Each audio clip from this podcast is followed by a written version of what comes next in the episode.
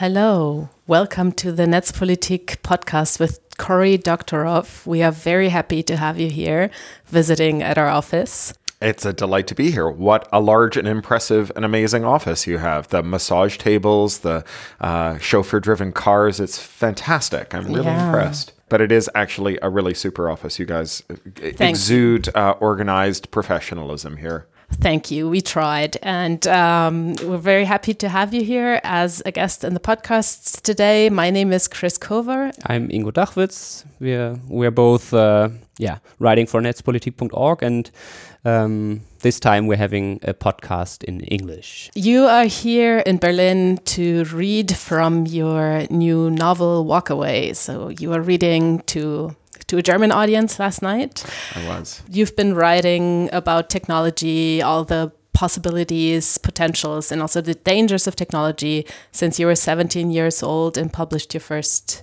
Story. Yeah, I mean, I started writing before I was 17, but I've been publishing material about this since I was 17 years old. Absolutely. Um, and you have a, a, number of novels, short story collections by now, nonfiction books. Uh, you are somewhat of an internet icon as the founder, co author of the blog Boing Boing. Although I have to say, co editor, but not co founder. Uh, I should mention because uh, I, I want to acknowledge the contributions they make to my work that I have some academic affiliations. So I'm a, a visiting professor of computer science at the Open University in uh, the UK and a visiting professor of practice at the library school at the University of North Carolina and a research affiliate at the MIT Media Lab and you have been working for the Electronic Frontier Foundation in London and are still uh, associated with yeah, them, right? so I'm also yes, uh, that's also super important. I'm a I'm a special consultant now to Electronic Frontier Foundation. I used to be their European director. Mm -hmm. All right, and you just published a new book called Walkaway mm -hmm. um, that you read from yesterday. Maybe we thought, could you just give a short introduction to the book, uh, so for the people who didn't read it but are listening yet. um, didn't read it yet. Yeah sure. So i, I call it an optimistic disaster novel. Uh, it's a novel in which all the things that we know will cause crises in the future have happened. We have a climate crisis, we have a wealth inequality crisis, we have a rise of a disaffected, what, what some people call the unnecessariate, people who there's no, they, they, they are unemployed, there's no job for them, and there's so many of them that there's more than are needed just to suppress wages of the people who do have work, and they've become superfluous to the needs of society. And um, the reason it's an optimistic disaster novel is because rather than doing what happens in kind of cliche science fiction, which is turning into a ravening mob and eating each other, um, they uh, form mutual aid societies. They they disappear into the environmentally blighted brownfield sites and they harvest the e waste and other ruins of climate racked disaster territories, and they build giant luxury resorts that are fully automated that um, use solar and other renewables and drones and robots to provide a kind of fully automated luxury communist existence. Uh, and they call themselves the Walkaways. And they're a kind of demimonde or bohemia, kind of like Weimar cabaret that the wealthy like to go and steal the fashion and music and art from, and everybody's living a pretty uh, uh, even life until the scientists who work for infinite life extension technology for the super rich decide that they can't be complicit in creating a kind of species rift where the super rich become immortal Ubermenschen and everyone else becomes these short lived mayflies who disappear in the past. And so they steal the secret of, of eternal life and they bring it to the walkaways. And when the very wealthy, who I call the Zottas, uh, realize that they're going to have to spend all of eternity with us, that's when they break out the Hellfire missiles. And that precipitates the crisis of the novel. We thought it was really interesting in the context of today's trend in sci-fi it seems there's it leans heavily heavily towards the dystopian right now so black mirror is really popular the circle the handmaid's tale and so on and um, what you did is you decided to write a different book to as you said they don't uh, they don't start eating each other but actually form a uh, form of utopian society. Why did you make the choice to do that? So i think that it's it's easy to mistake dystopian furniture for dystopian ideas. You know, um, having a, a, a world in which things go horribly wrong is not dystopian. It's just, you could call it like uh, Newtonian, right? The second law of thermodynamics. Eventually, everything breaks. And so I think of a, an optimistic view or, or a, a hopeful view not as being that you can build a system that never breaks down, but rather that your system might fail gracefully and that it might get started again. You know, the engineers who built the Titanic but said, we'll never need lifeboats, so why include them? They weren't optimists, right? They were idiots. um, an optimist says, eventually you'll hit an iceberg, so we put, we put uh, lifeboats on because we can survive the crisis. And so uh, for me, I think that I had I had always taken a guilty pleasure in the pulp stories where when things go wrong, people become kind of uh, the the the enemy of of recovery.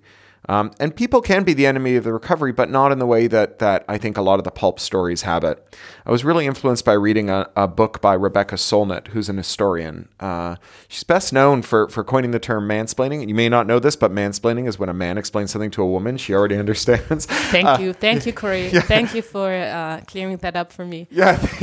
so, but she's a historian. She's an amazing historian. She wrote this book called A Paradise Built in Hell, and it's uh, um, very closely researched history of catastrophes where she draws on first person contemporaneous accounts, kind of the gold standard for history, about how people actually behaved during the Haiti earthquake, during the San Francisco quake of 1906, during Hurricane Katrina, during all these these disasters that are remembered as times when people behaved badly, when they were when they were looting, when they were killing and so on. And she finds that in the lives of the people who lived through them, and were there on the ground, that none of that stuff happened. If it happened, it happened at the margins. It was not the main event. The main thing people remember about a catastrophe is it's this moment when like the background refrigerator hum of your petty grievances and your anxieties stop and you realize what's important. It's like helping your neighbors right? And finding solidarity and, and engaging in mutual aid and the realization that you can't survive on your own. You have to be part of something bigger to survive.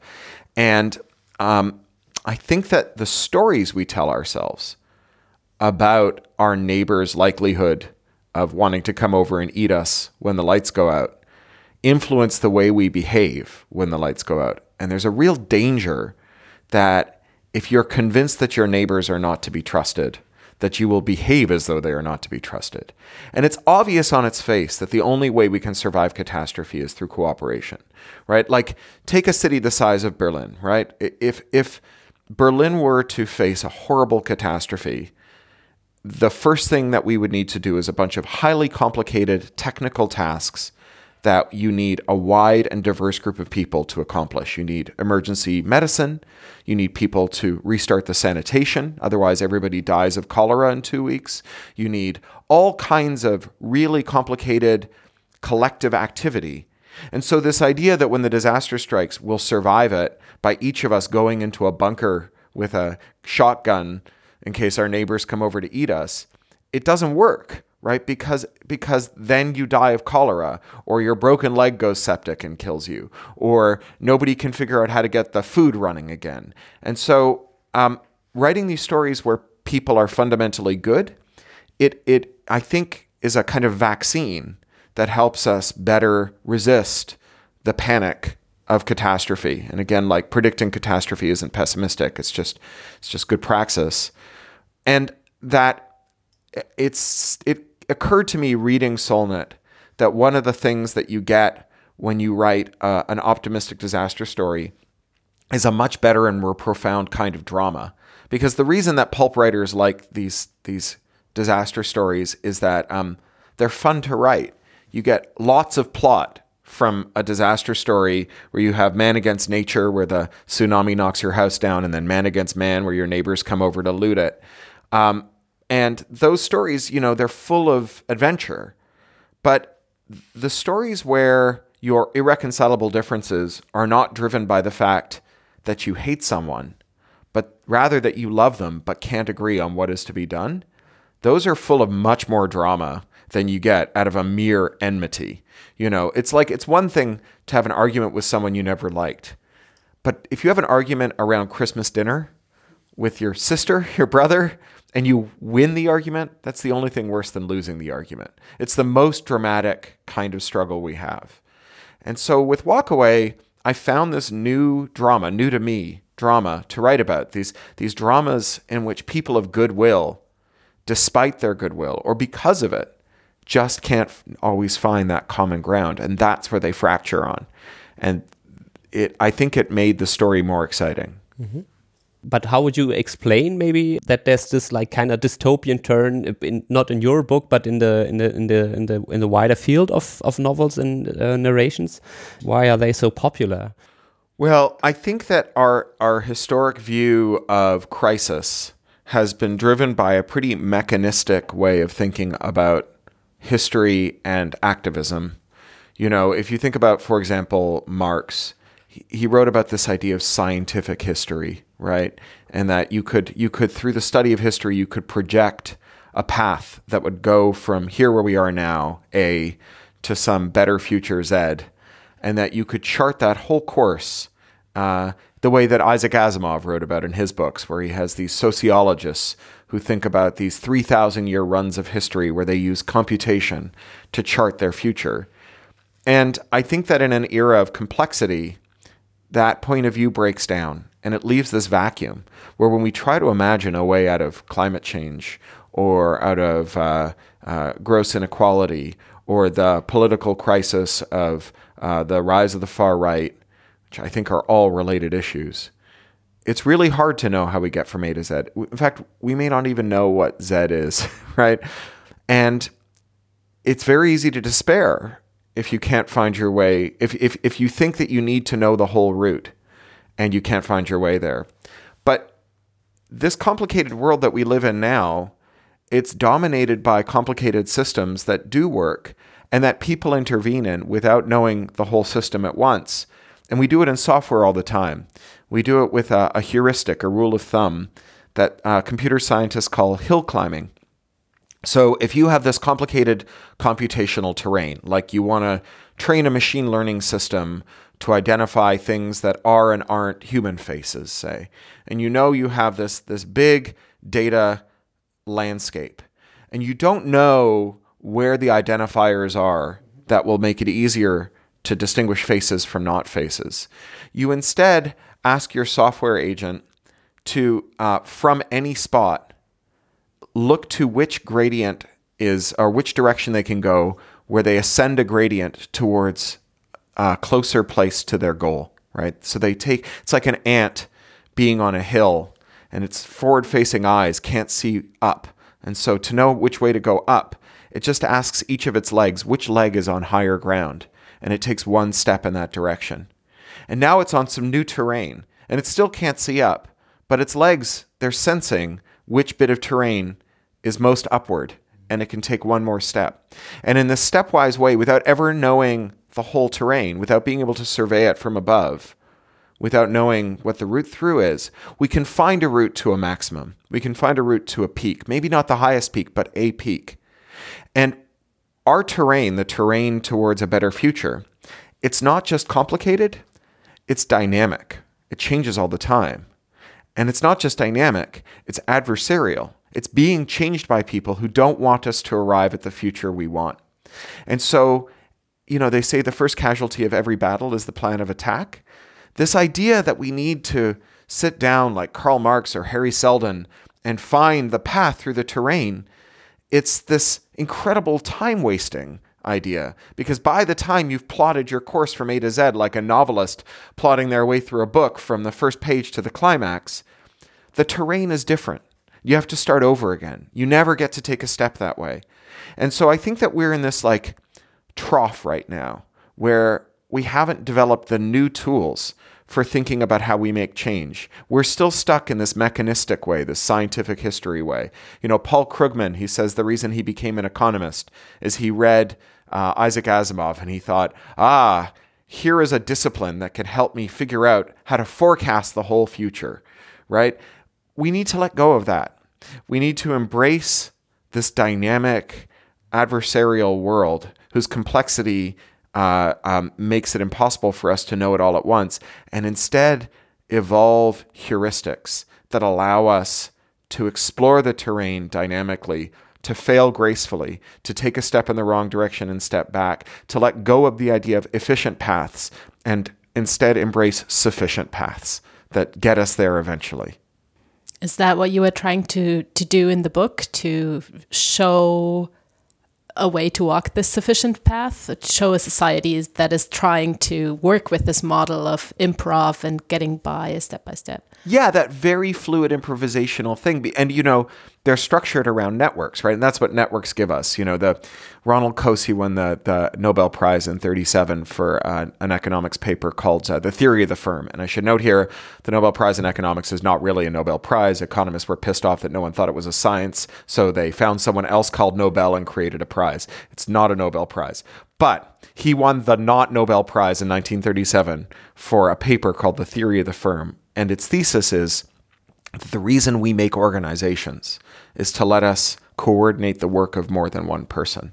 Because when two people can do something together, they can do something superhuman, right? More than one human can do superhuman. But when two people work together, some of their energy has to make sure that the sweater I'm knitting isn't the sweater you're unraveling and rolling up into a ball of yarn, right? That when I'm walking this way, you're not stepping on my feet. So we have to devote some energy to coordination. And what the internet has done is it's monotonically lowered the cost of coordination. It's made it much cheaper to form uh, institutions that can coordinate the labor of lots of people for good and bad, right? AFD, that's an internet story, right? It's a story about lowering the cost of coordination. Charlottesville, it's a story about lowering the cost of coordination. Uh, Liga, uh, um, uh, Estrella, uh, Estrella, those are those are internet stories, right? Anti-vax, it's an internet story, but so is all of the other stories we have about coordinated work. Free software, right? Now we make operating systems and encyclopedias with the kind of institutional support we used to bring to like a really ambitious cake sale, right? And hierarchy only is good to the extent that it serves this coordination task. And we should always have the least hierarchy that we can get away with because hierarchy is a tax on our ability to work, on our autonomy, on our happiness, on our ability to get things done. If you have to keep go asking your boss, how do I do this? You're using energy that you could be using to do it. And so the internet has lowered these costs so that we can be fluid and improvisational doing tasks that used to be rigid and hierarchical. There are still tasks that are more ambitious that remain rigid and hierarchical. And one of the things I deliberately set out to do with Walkaway is imagine what those might look like if they were governed like the Linux kernel or like um, uh, Wikipedia. So, what would a space program look like if we could do it with uh, um, uh, source repo, uh, wikis, uh, reverts, and so on. What would a what would a, a, a skyscraper look like if we could build it like we build a wiki, right? And and you know where you build one, and everybody brings whatever they have to it, and they argue about where it goes, and then when they're done, everybody can make another one for free instantaneously everywhere in the world. What's that look like, right? What does that world feel like? That's that's kind of what I was exploring, not because necessarily we will make skyscrapers that way someday, but because the imagination of how we can do ever more ambitious things with ever less hierarchy is is a thing that we should all be thinking about right? We should all be having these thought gedanken experiments these thought experiments. Take the take away some hierarchy and what do you get and a lot of it boils down to Brian Eno's idea that you should be the first person to not do a thing that no one else has ever not done before you know, the way Kickstarter was the first one to do Street Performer Protocol without escrowing the money so that people could actually, you know, the way Street Performer Protocol used to work is I would say, I want to make a record album. Everybody put your money into this escrow, and when the record album's done, I'll give you the record album and you guys give me the money. And the problem is you have no money to make the record album, right? Kickstarter said, well, some people will get ripped off, but we'll take away the escrow right? It was unthinkable that you could take away the escrow. They took away the escrow. It turned out to be uh, this incredible engine for pooling resources to do amazing things. So take away this thing, be the first person to start an air force without a general, be the first person to like build a skyscraper without a without a uh, architecture architectural drawing. Do it in a way that you're safe. So when the skyscraper falls down, because most of them are going to fall down, nobody gets hurt.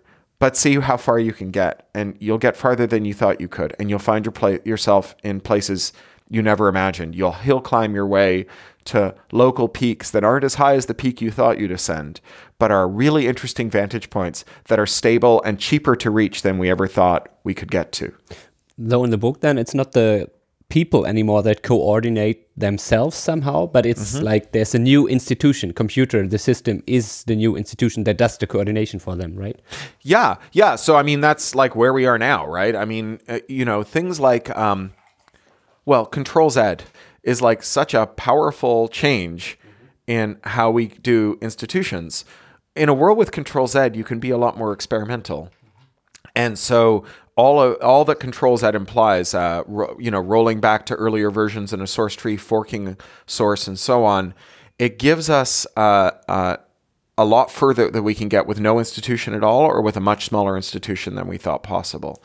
And so, yeah, they're using source repositories and they're using forking um, and they're trying to find ways to organize their social uh, norms to minimize that in the way you see now with software. In fact, in the way you've seen with software since early days, you know, a lot of um, the story of software is the story of the of normative entrepreneurship, right? It's Richard Stallman saying, "Don't put the tape in the locked drawer.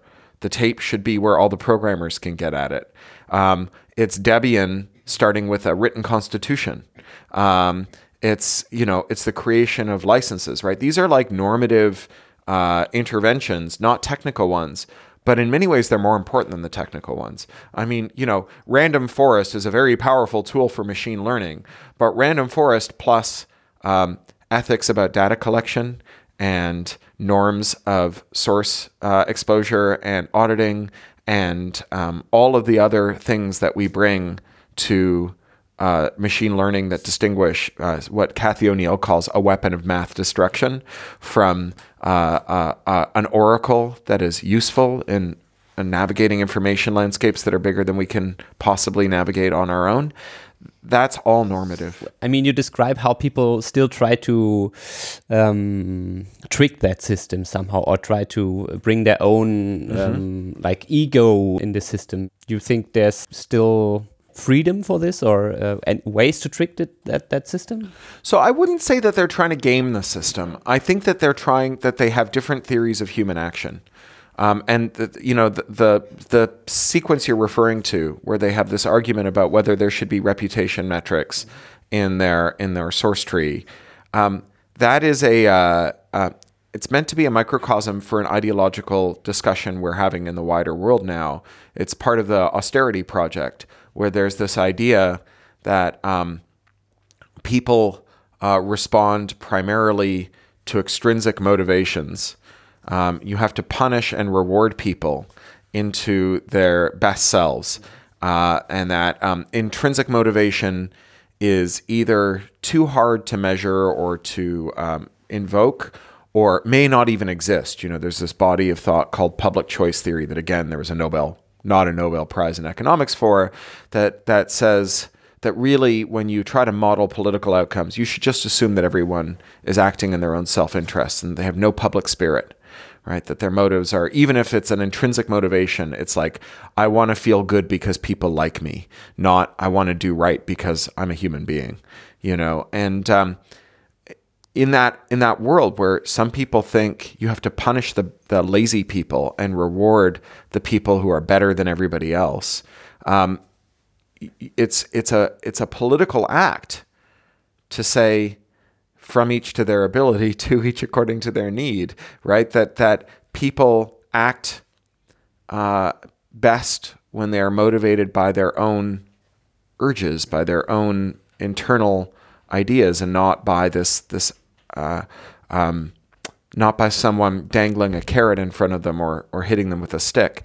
You know, I went to a, a very good alternative school. It was a bit like a Steiner school uh, that I graduated from after seven years in a four-year gymnasium. and uh, the reason it took seven years is they didn't make you do anything. Uh, and a lot of people who showed up just sat on the sofa, and I sat on the sofa. Uh, and then I spent a year getting no credits and organizing street demonstrations against the invasion of Iraq by George W. Bu- uh, George H. W. Bush, the first Bush, and then I moved to Mexico for a year and wrote. Uh, and this this period during which no one made me do anything, and I had to figure out how to make myself do things. It did result in years in which I was a lot less productive than I would have been if someone had been rewarding me or punishing me for not being productive. But the process of teaching myself to be productive for intrinsic reasons has made me more productive in my life than I ever could have imagined being. And it's hard to trust people. You know, I have a 10 year old, and it's really hard to say, let's see if she watches YouTube long enough, if she'll eventually put YouTube down and do something creative, right? It's very, very hard to just say let's let's let's let that play out. The stakes are high, right? I mean, the stakes were high at my school. There were people who didn't do much, you know, um, but the rewards are, are incredible when you can find people's intrinsic motivations, and that's what I really wanted to play out in this was this fight between these two philosophies. Just because you mentioned your daughter, uh, Mhm. just a side note, what's with the long names? She has a really long name. Yeah. The protagonist has a super long name in the novel. Yeah, you know, and it's not the first time I've played with names. I, my novel, Someone Comes to Town, Someone Leaves Town, all the characters, there's 10 brothers, and um, the first brother's name starts with A, and the second brother's name starts with B, and so on. But every time they're mentioned, their name is different. It's just a name that starts with A. Um, so I'm kind of interested in names. It's become a really uh, hot issue, although it's faded a little. But Facebook, you know, they had this real names policy. Google, when they launched Google Plus, copied the real names policy. There was this uh, Vogue that said that if you made people use their real names, they would be nice. Turns out not to be true, right? There are a lot of people who are proud to stand behind the worst ideas in the world and uh, who, in fact, are building global brands out of it, you know? Uh, and um, so, uh, you know, my my uh, family has a complicated relationship with names. My surname, Doctorow, it's an anglicization of a name Doktorovich, which is not a real surname. It's a name that the Tsar's tax collectors gave to my ancestors, who would have had um, Hebrew patronymics. You know, Michael, son of Joseph. And that's hard to collect tax from. So in the 19th century, both the Kaiser's tax collectors and the Tsar's tax collectors took all the Jews and gave them names they made up. Doktorovich, son of a doctor. No one was a doctor. It was just you know they, that he was learned, so he could write his own name or tie his own shoes or something. So they called him Doktorovich. And uh, everyone in my family, they have lots of names, right? So my dad has a Hebrew name. He has a Yiddish name. He has a Russian name. He has a Russian familiar name, so he's Evgeny, but he was called Genyek.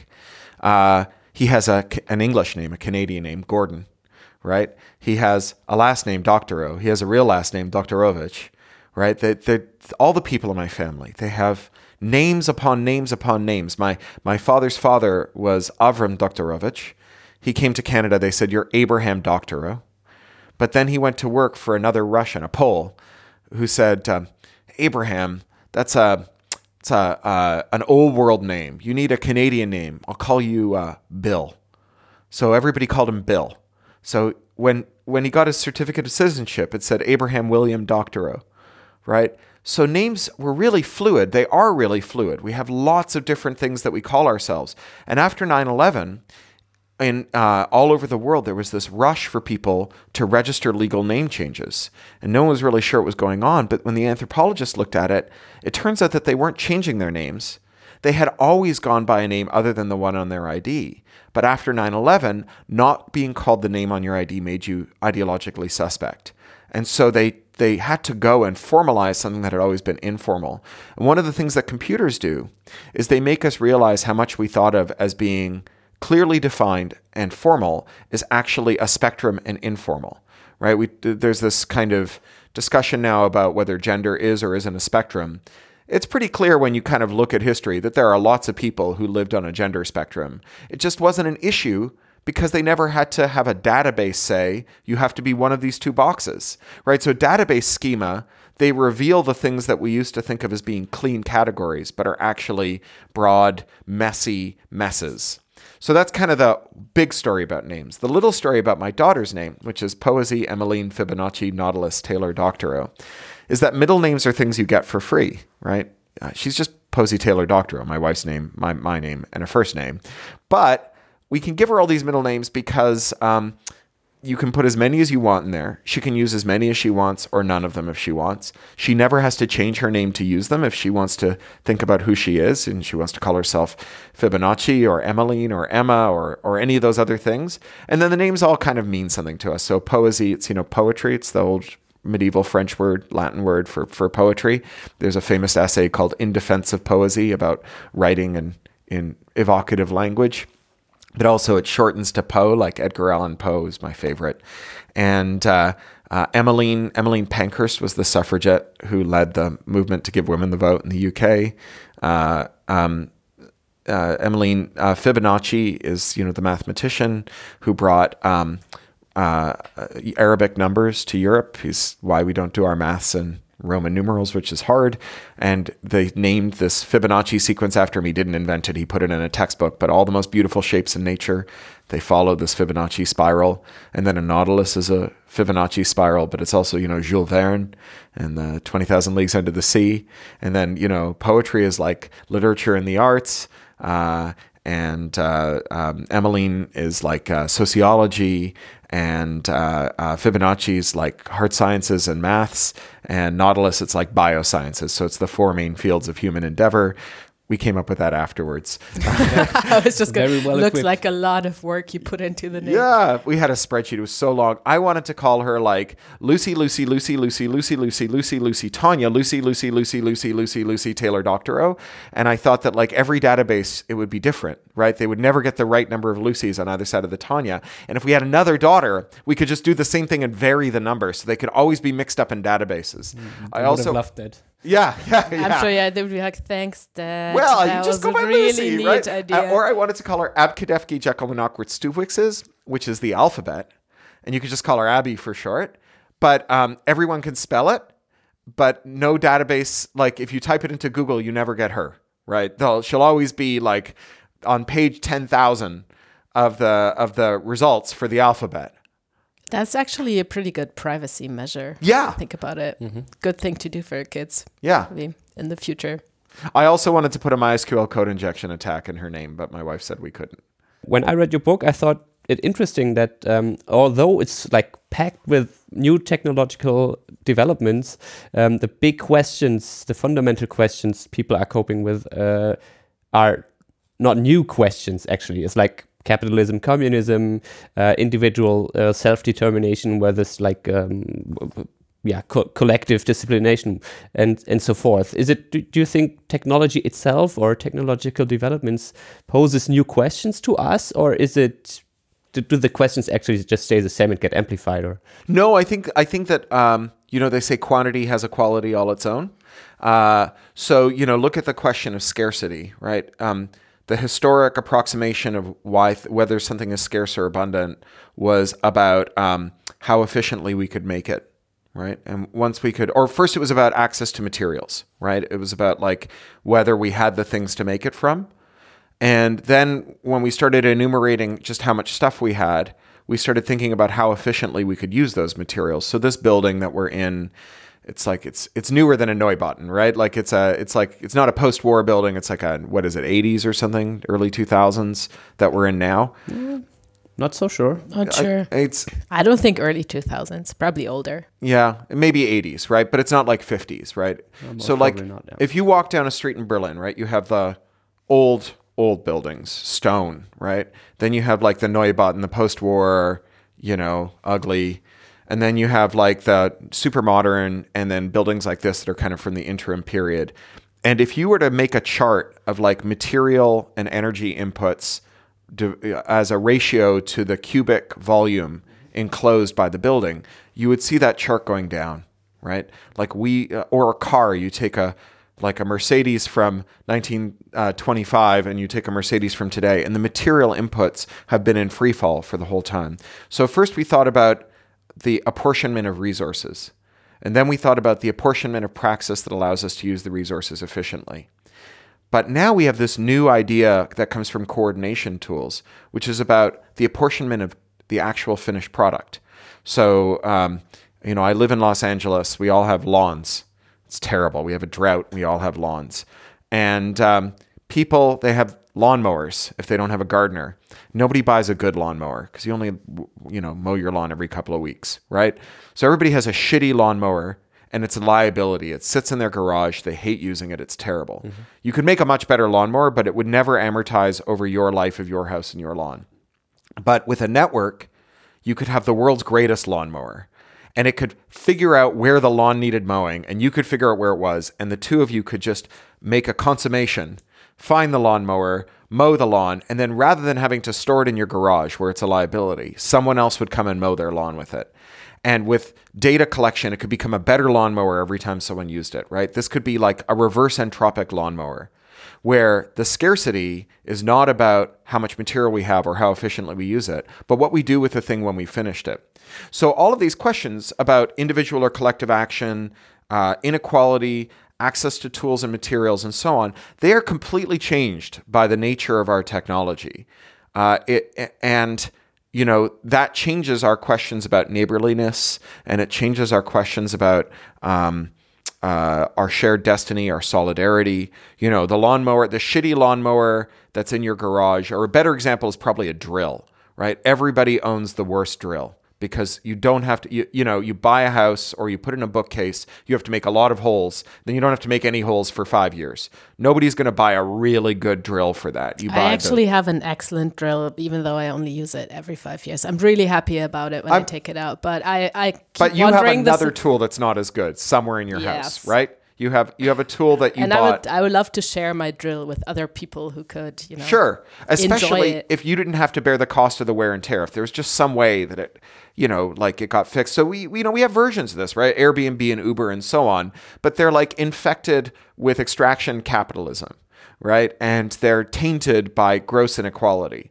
But if you can imagine a self-driving Uber future that um, doesn't have drivers and doesn't have slaves building the robots and that doesn't have shareholders and instead is cooperative that is a like a very very bright future right? It's a future where like people who live in underserved communities rather than having one giant bus that's mostly empty or that almost never comes can have access to transportation on demand that picks other people up on the way. And it makes it makes the, the world uh, a lot better for everyone.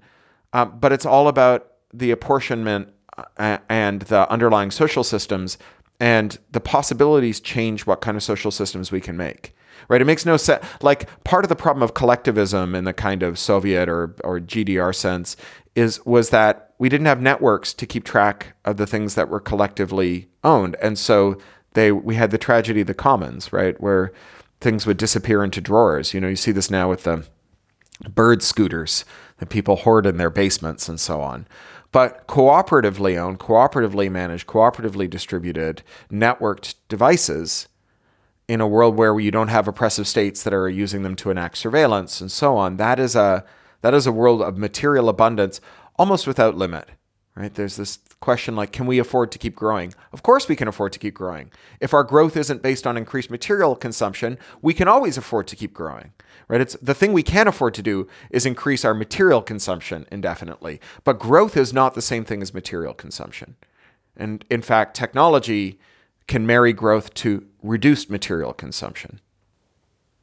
One of the questions that came up when I was looking at the book is in the past, I mean, you're an you're an activist. You sued the U.S. government uh, over um, regulations for digital rights management, and also you've been um, experimenting a lot with your with the publishing mm-hmm. options of your own work. Uh, so in the past, you've given away ebooks on the same date that the printed book came out, mm-hmm. and you wrote a lot about why that model actually works mm-hmm. quite mm-hmm. well for you, and you can live well mm-hmm. from that.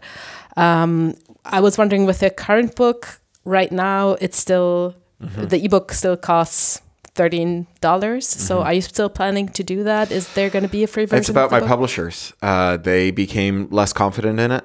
Um, it's uh, I mean, I love my publishers a lot, but also there's you know my my. I mean, I like my German publishers too. They're very nice, but my American publisher is the one that nicks this, and they're um, they've been my publisher for all my books. They're Macmillan, which is part of Holtzbrinck. You know, Stefan von Holtzbrinck's here in Berlin. They're a big conglomerate. They're the smallest of the big conglomerates. They're the only one that's family owned, and they're the most humane of them all. But there's still only five big publishers left and maybe four soon. There's speculation that there's going to be a merger soon. And so, with only five big publishers left, and with the systems of control of distribution controlled very tightly within that lack of competition, it's hard to to resist. I resisted as much as I could, and instead, you know, my substitute is I have this ebook store uh, on my website that I call "Shut Up and Take My Money," where no matter where you're from, no matter what currency you're spending in, uh, I will sell you my ebooks without DRM and with no license agreement, no EULA. You get it on the same terms that you get a print book, and um, uh, the you buy it from me, and I keep the share that Amazon would take, and then I send the rest to my publisher, and then they take the share the author gets and they send it back to me. So I get twice as much. So it's a way to directly support artists, and it acknowledges that publishers do really important things that I can't do. You know, I I have done my own self publishing it's a tremendous amount of work, uh, work that I'm not particularly good at, and that I would end up uh, doing preferentially to writing. That I have time to do one or the other, but not both. And it's good value, right? For me, it's the share that my publisher takes is fair, but it um, it does mean that I have to yield at certain times to their desires. I would prefer to do it. I mean, last night at the signing, probably more than half the people who bought books say, I'm here because I got your book as a free download. That's how I found you. More than half. You know, I'm I'm convinced it, it worked for me. My publisher's not. In a way, it might be an interesting uh, experiment, though, to to get a to get finally you'll get a comparison of how this yeah. will play out compared to the other model you used before, right? Problem is, no two books are the same, and I'm at a different point in my career, so it's very it's not right. exactly an apples and apples comparison, unfortunately wouldn't hold up in the lab. Yeah. Yeah. Okay. But I mean, this question of um, like intellectual property regimes and um, copyright is is something that is yeah has been a topic for you for ages, I guess. Yeah, and also in the new book, it's like what you just described the world of like economic abundance would is possible but is prevented by property or intellectual property regimes mm -hmm. um, is this where we talk about article 13 uh, that Please. was where I was heading to actually, really, yeah. Um, because you've been very active in, in or, pretty active in in commenting um, the the European copyright reform. Yeah. Um, and I thought that maybe you could well elaborate on. Sure. Yeah. I, I mean, I'm sure listeners to Netzpolitik are reasonably familiar, but I'll try and recap the the story where how we got here. So the first copyright directive was passed in 2001. Um, it was not great. Uh, and 17 years passed. And so even if it was great, we need reform to it because we do different things with copyrighted works than we did uh, 17 years ago. And actually, the process was pretty clean. Um, there were a lot of controversial proposals, but uh, through early debate, they were removed from the directive. Uh, and what came out and was heading for the, the final vote looked largely non controversial. There's things that I dispreferred, but nothing that I thought was a catastrophe which is saying a lot for a copyright rule. And uh, then on GDPR day, when everybody was looking somewhere else, a German MEP called Axel Voss reintroduced two clauses that had been judged too controversial and unworkable to be um, useful, uh, to, to, to be fit for purpose. One is Article 11, the so called link tax, and it says that um, linking to the news while quoting more than one word from the news, including like in the URL, which often has three or four words from the headline in the URL itself, it requires a license that's not waivable. And so the uh, uh, newspapers can't just uh, give a Creative Commons license. You, you have to negotiate a license. It doesn't define what news is. It doesn't define what link is. Um, so it's a very, very like technically uh, insufficient rule. Like it's it it just lacks the um, basic technical competence that you want in a good rule. uh, and uh, it's also something that is supposed to be um, uh, a kind of reining in of Google. But of course, Google can afford to pay for news licenses. And as a whole group of small European publishers just wrote to the European Union, um, they can't, right? European, small European competitors can't afford what Google can afford. And if they have to bid against Google for uh, the right to link, then it just cements Google's future. And the idea that we would hand Google the future of the internet in exchange for a few million euros transferred from Google shareholders to German newspaper families, this is not a good deal for the internet or our future. But that's just, it's actually the less of the two terrible ideas. And the worst one, it's called Article 13. And it says that if you have a platform where the public can convey a copyrighted work that other members of the public can see, text, audio, video, code, um, game mods, anything that can be copyrighted, that the platform that allows you to communicate with other people has to never allow a copyrighted work to go public without permission. And so they have to build a database of all the copyrighted works whose rights holders don't want them on the internet. And the database is crowdsourced, so anyone can upload something and claim it as their copyright. And the rule makes no provision for lying and claiming copyright in something that doesn't belong to you, for uploading all of Shakespeare, for example. And the rule also does not allow the platform to take someone who's uploaded all of Shakespeare and say, okay, you don't get to contribute to the database anymore, you're a jerk. That person still gets to add to the database. In fact, there's no requirement that a, someone be affirmatively identified to put something in the database. You don't have to prove who you are. So people can write anonymous bots that upload all of Wikipedia 10 times a minute to the database. And if anything seems like a match to this database, the platform has to censor it.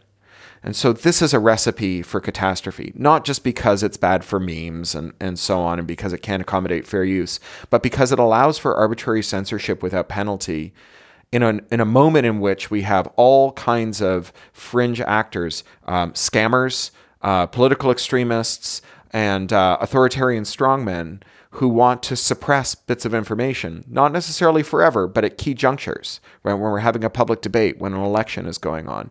And it allows for a sustained suppression of certain information at those moments for all of the platforms online. It will cost hundreds of millions of dollars to implement. There's only three or four companies in the world that can do it. They're all American platforms. It will kill all the European platforms. And so both of these rules were to be uh, in the final language that would then be presented to the European Union for an up or down vote, to the Parliament for an up or down vote. And because it's a big, complicated rule, it was always going to get an up vote because there's most of it is not controversial and it's actually really important stuff. And so if it didn't get a debate clause by clause, um, we would lose. And so a million Europeans wrote in to their MEPs. We got the the debate. It didn't work. The people who were opposed to these rules outnumbered the people who supported them, but they had different solutions and they voted in different ways. And so the division, the uh, opposition was split. And so now it's gone to the trilogues, which is the historically secret meetings where the European governments and the parliament meet to discuss what's going to happen. But these are the first different trilogues in European history because the ECJ ruled that um, MEPs can publish the trilogue documents.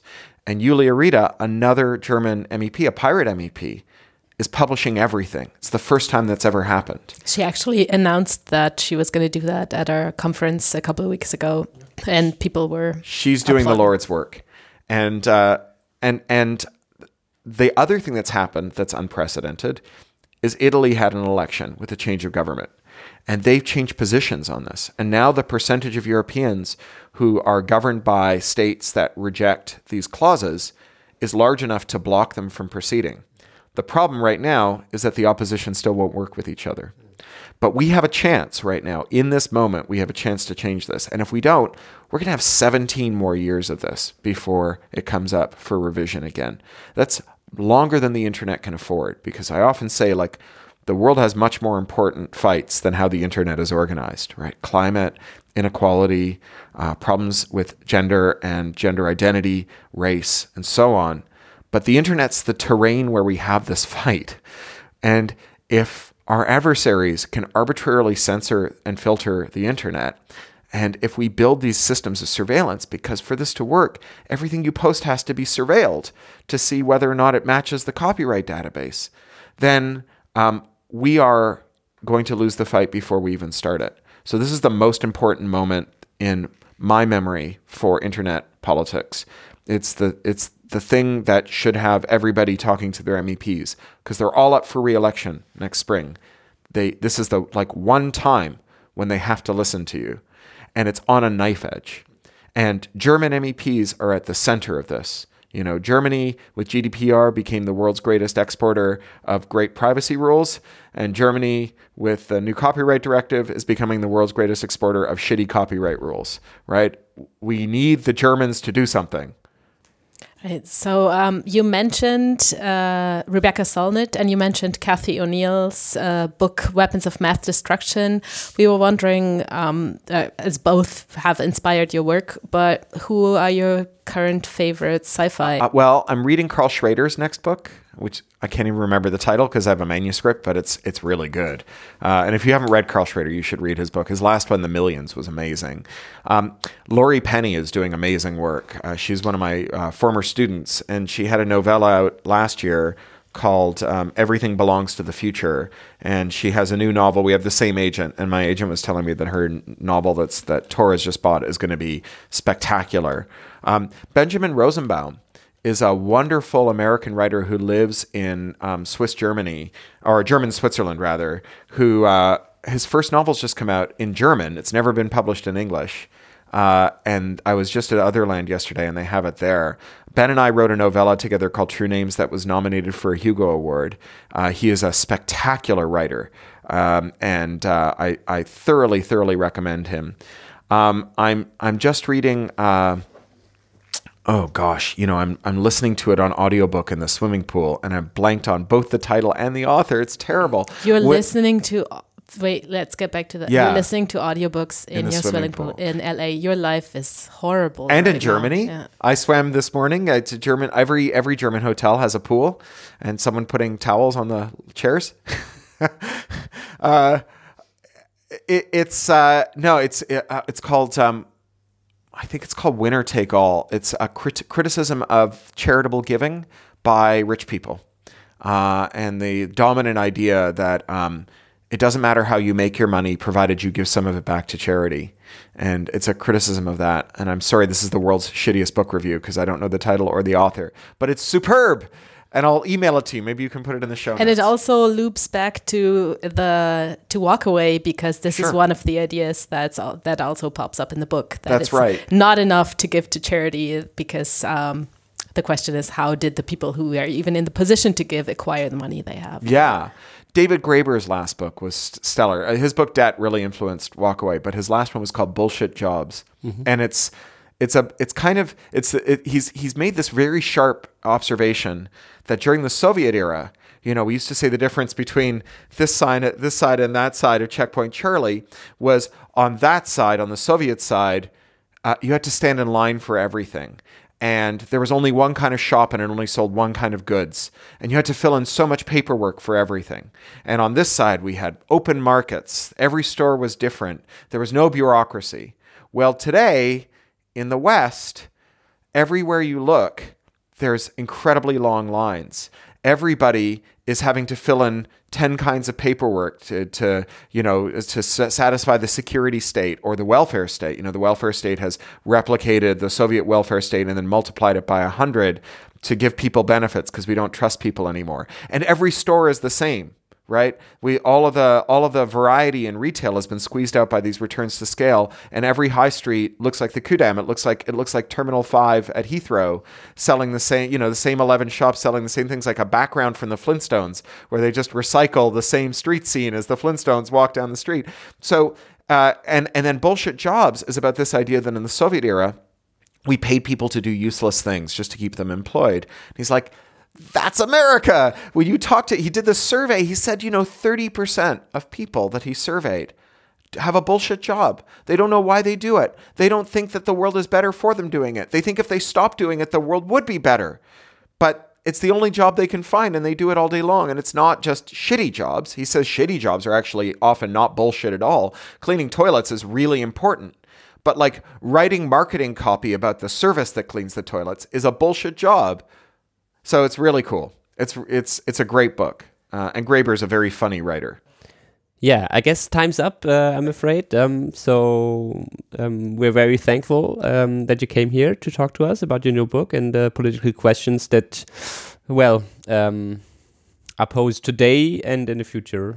And I'm really thankful for you guys. I mean, it's very nice to talk to you about this stuff, but having a, a German political like uh, technology politics organization that's well organized that's full of insightful people that fights the important fights.